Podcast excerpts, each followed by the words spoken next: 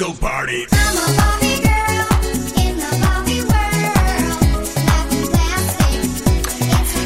Y ahora vamos a hablar de adolescentes y jóvenes, porque lo hemos dicho con bastante frecuencia en fin de semana, las redes sociales pueden ser peligrosas e influir eh, en sentido inadecuado, eh, en parte por los contenidos que algunos difunden en TikTok, en Instagram, y que están generando un fenómeno que ya tiene nombre propio. A la 1 y 16, a las 12 y 16 en Canarias, tengo que hablarte de la cosmeticorexia. ¿Qué es esto? Pues que las niñas, sobre todo las niñas, cada vez más jóvenes, se obsesionan con las cremas y los productos cosméticos. Algunas se llegan a aplicar rutinas de 11 pasos cada día. O sea, primero no sé qué producto, luego otro, luego otro, luego otro, hasta 11 cada día. Niñas, vamos a ver cómo esto puede afectarles con doña Paloma Borregón, dermatóloga y divulgadora en redes sociales. Muy buenos días, Paloma. Hola, buenos días. Eh, realmente, vamos a ver, ya no las niñas, las adultas, ¿tienen que darse 11 cremas o potingues uno sobre otro? Pues realmente no. A veces, eh, bueno, te diría que casi siempre más no es mejor, al menos en, en cosmética.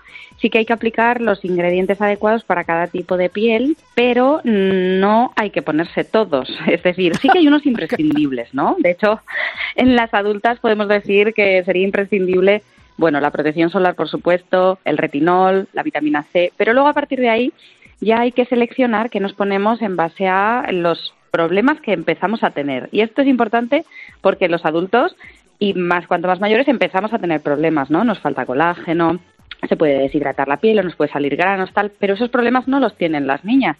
Entonces, bueno, pues esa es mm, gran parte de, de la polémica que surge a día de hoy. Claro. Po- antes de pasar a las niñas, le quería preguntar si. Es que yo soy un poco escéptica, ¿eh? Quiero decir, no, no, no que no note yo que si te das una buena crema no se produzca un efecto. Pero ¿usted cree que yo voy a envejecer de forma diferente si me unto muchas cosas?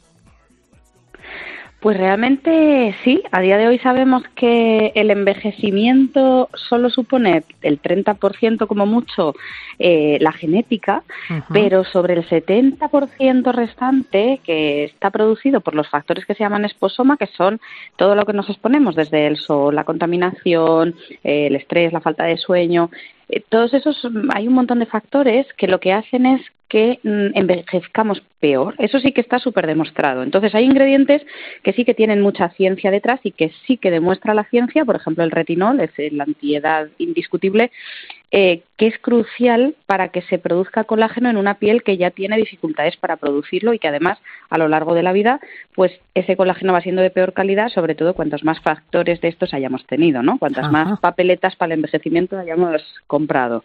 Así que sí, realmente sí, no son sustitutos de los tratamientos que realizamos en consulta, ¿no? A veces la gente, pues a mí me pregunta, ¿y cuál es el mejor contorno de ojeras, por ponerte un ejemplo? Hmm. Pues realmente, a ver, hay problemas que no son de contorno de ojeras, que el contorno nos va a ayudar, pero efectivamente, si no te operas las bolsas o si no te pones un relleno en la zona de la ojera, o sea, si no hacemos más cosas, milagros no vamos a notar. Claro. Así que bueno, pues hay que ser un poco sensato y, y no pensar que por echárnoslo todo vamos a estar mejor, pero sí que si vamos teniendo problemas, pues ya te digo, sí que buscar eh, ingredientes. Sin lugar a dudas, el protector solar es el- la primera crema que si me dices, oye, pues si me tengo que poner algo para, para, envejecer, para envejecer mejor y que se note, eso es el protector solar, porque como el sol es uno de los principales causantes de las manchas, las arrugas y de la flacidez de la piel, si lógicamente nos protegemos, y mejor cuanto más jóvenes, pues oye, ese eh, efectivamente es un paso que es muy importante para el envejecimiento. Y eso sí que se sabe porque hay gente que normalmente se expone al sol solo por un, un lado de la cara, por ejemplo conductores o gente que por el trabajo pues siempre le da el sol por la misma ventana, ¿no? Eh, por el mismo lado y ahí se ve perfectamente como media cara donde te da el sol está muy envejecida y la otra media cara no, así que bueno pues la ciencia habla y, y dice que sí que tenemos que hacer algunas Claro. cosas. Sí, eso es claro. Eh, y dígame, ¿a partir de qué edad hay que empezar a darse las cremas? Pues crema, crema, En realidad, mm, desde que somos bebés, o sea, hidratar la piel, eso hay que hacerlo siempre, eh, porque la piel tiene una capa protectora mm, de, pues nosotros hablamos de la barrera cutánea, ¿no? Que son las células que están una puesta al lado de la otra y entre medias tiene una capita eh, de, mm, de lípidos, de grasa, que hace que retengamos el agua, que la piel esté hidratada, ¿no? Que esté sana, vamos a decir, y que además de sana, pues lógicamente se ve más bonita. Eso hay que, hay que tenerlo desde toda la vida, de siempre, o sea, solamente hidratar. Pero además, lo que hablamos, eh, protección solar. Entonces, eso desde que somos niños lo necesitamos, ¿no? Pues limpiar la piel, lavarla a diario y luego hidratarla con una crema hidratante sin más, que no hace falta meterle 20.000 ingredientes. Hombre, entiendo Pero que también los normalmente- varones.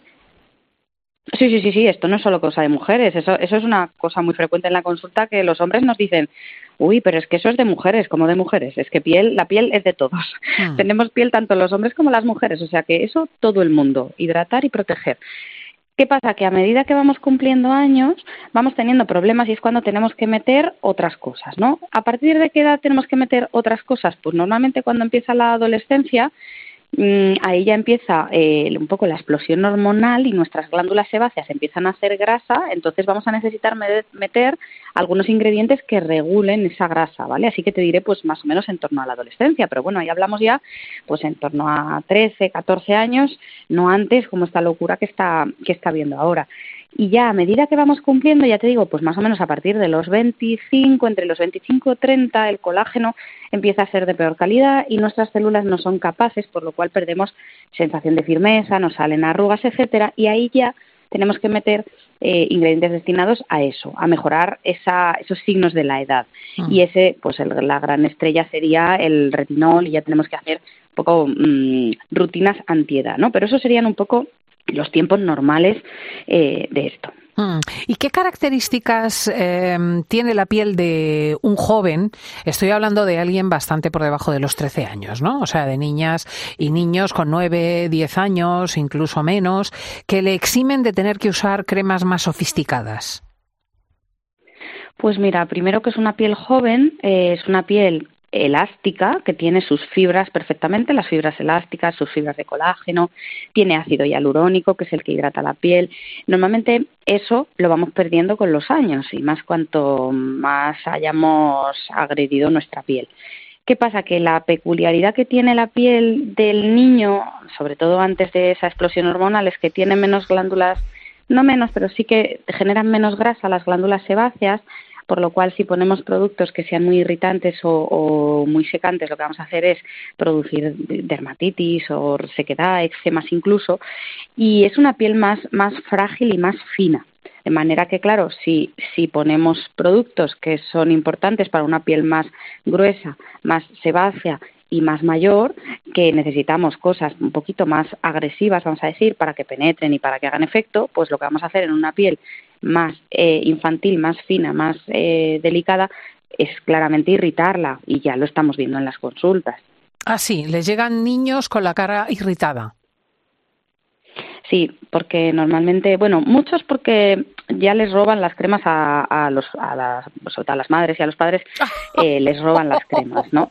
Eh, eso muchos porque ven que los padres hacen la rutina, lo cual está bien, o sea, hay que enseñarle a los niños que hay que tener una rutina de cuidarse la piel y que eso es muy importante, y hay que enseñarle a a los niños que son ellos los que tienen que ponerse el protector solar, etcétera, pero eso es una cosa y otra cosa es eh, la locura de, pues eso, de niños haciendo unas rutinas tremendas. Entonces luego cuando se producen irritaciones es cuando vienen al dermatólogo, ¿no? Yo siempre digo que, que hay que venir al dermatólogo antes para ver qué nos ponemos, qué necesita nuestro tipo de piel y no después cuando ya está cuando ya está irritada, ¿no? Entonces muchos niños, pues eso, les roban los ingredientes y luego otros, pues les piden a sus padres que les compren cosas porque ahora, pues el mundo de la cosmética es de repente mm, muy amplio, ¿no? Están saliendo un montón de productos y como está de moda y está de moda cuidarse la piel, pero eh, pues sacan mascarillas de colores, incluso algunas con animalitos.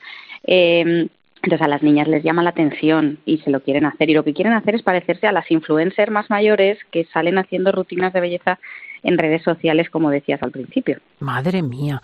Y yo a mí hay una cosa que me asombra que puedan ser 10, 11 prácticas, eh, 10, 11 capas, porque, mm, bueno, para empezar, porque es aburridísimo. Total, no tenemos tiempo. La mayoría de las personas, o sea, ni yo que soy dermatóloga hago tantos pasos ni me pongo tantas cosas. Eh, o sea, realmente, como decíamos, eh, no hace falta tanto. Pero es verdad que es como muy visual, ¿no? Entonces da, da para mucho contenido. Esto nosotros los dermatólogos eh, ya llevamos viéndolo desde hace muchos años que influencers sin tener conocimientos dermatológicos pues dan sus consejos de qué hay que ponerse y qué no hay que ponerse en redes sociales. Eso es un peligro porque lo que va bien a tu tipo de piel puede que no le vaya bien Claro. a otra persona, ¿no? Claro. Eh, entonces, bueno, pues es arriesgado recomendar, pues mira, y eso de hecho lo hemos visto desde hace mucho con el retinol. El retinol es un ingrediente que tu dermatólogo te tiene que recomendar la concentración. Uy, la eso me lo recomendó mi hija, se me ocurrió ponérmelo y yo tengo rosácea Claro. y se me puso aquello Claro. como un culo de babuino o de mandril. Tremendo. Exactamente, hay que explicarlo muy bien porque si no, efectivamente te puedes irritar. O sea, no es que no te vaya bien, es que te tienen que explicar cómo ponértelo porque si no te irrita. Y eso a todo el mundo, a los mayores también. Entonces, eh, dar consejos, pues siempre nos, nos ha pasado, ¿no? Esto a los dermatólogos, cada vez somos más dermatólogos los que divulgamos y los que intentamos estar ahí presentes en redes sociales, pues dando consejos eh, para todo el mundo. Pero pues esto lo hemos visto desde siempre con, con gente más mayor y ahora cada vez pues lo vemos en niñas más pequeñas que, que aconsejan a, a las otras niñas pues cómo hacerse las rutinas. Yo creo que mm, pues porque estamos acostumbrados a, a ver eso de gente más mayor en redes sociales y ellas quieren ser como, como las influencers a las que siguen, ¿no? ¿Y ha hablado usted con alguna de, estas niñas? Que es que es curioso. eh, ¿Qué es lo que dicen cuando están en consulta? Pues lo que preocupa, pues lo que me preocupa a mí de cara, además de la irritación de la piel, eh, de cara a la psicología, ¿no? De, de estos niños y estas niñas sobre todo, es que hacen rutinas de belleza, ¿no? Que es que ellas quieren estar más guapas eh, y es que claro, una niña realmente que tenga que hacer una rutina de belleza y que se tenga que aplicar cosas para problemas que todavía no tiene, pues eso es un poco lo preocupante, ¿no? Porque vendrán los problemas, claro que sí, cuando se te empiece a caer la cara, pues pues ahí tendremos que empezar a poner cosas. Bueno, Pero y como claro, crezcas obsesionado una con la niña- belleza o con el aspecto físico, vas dado, ¿no?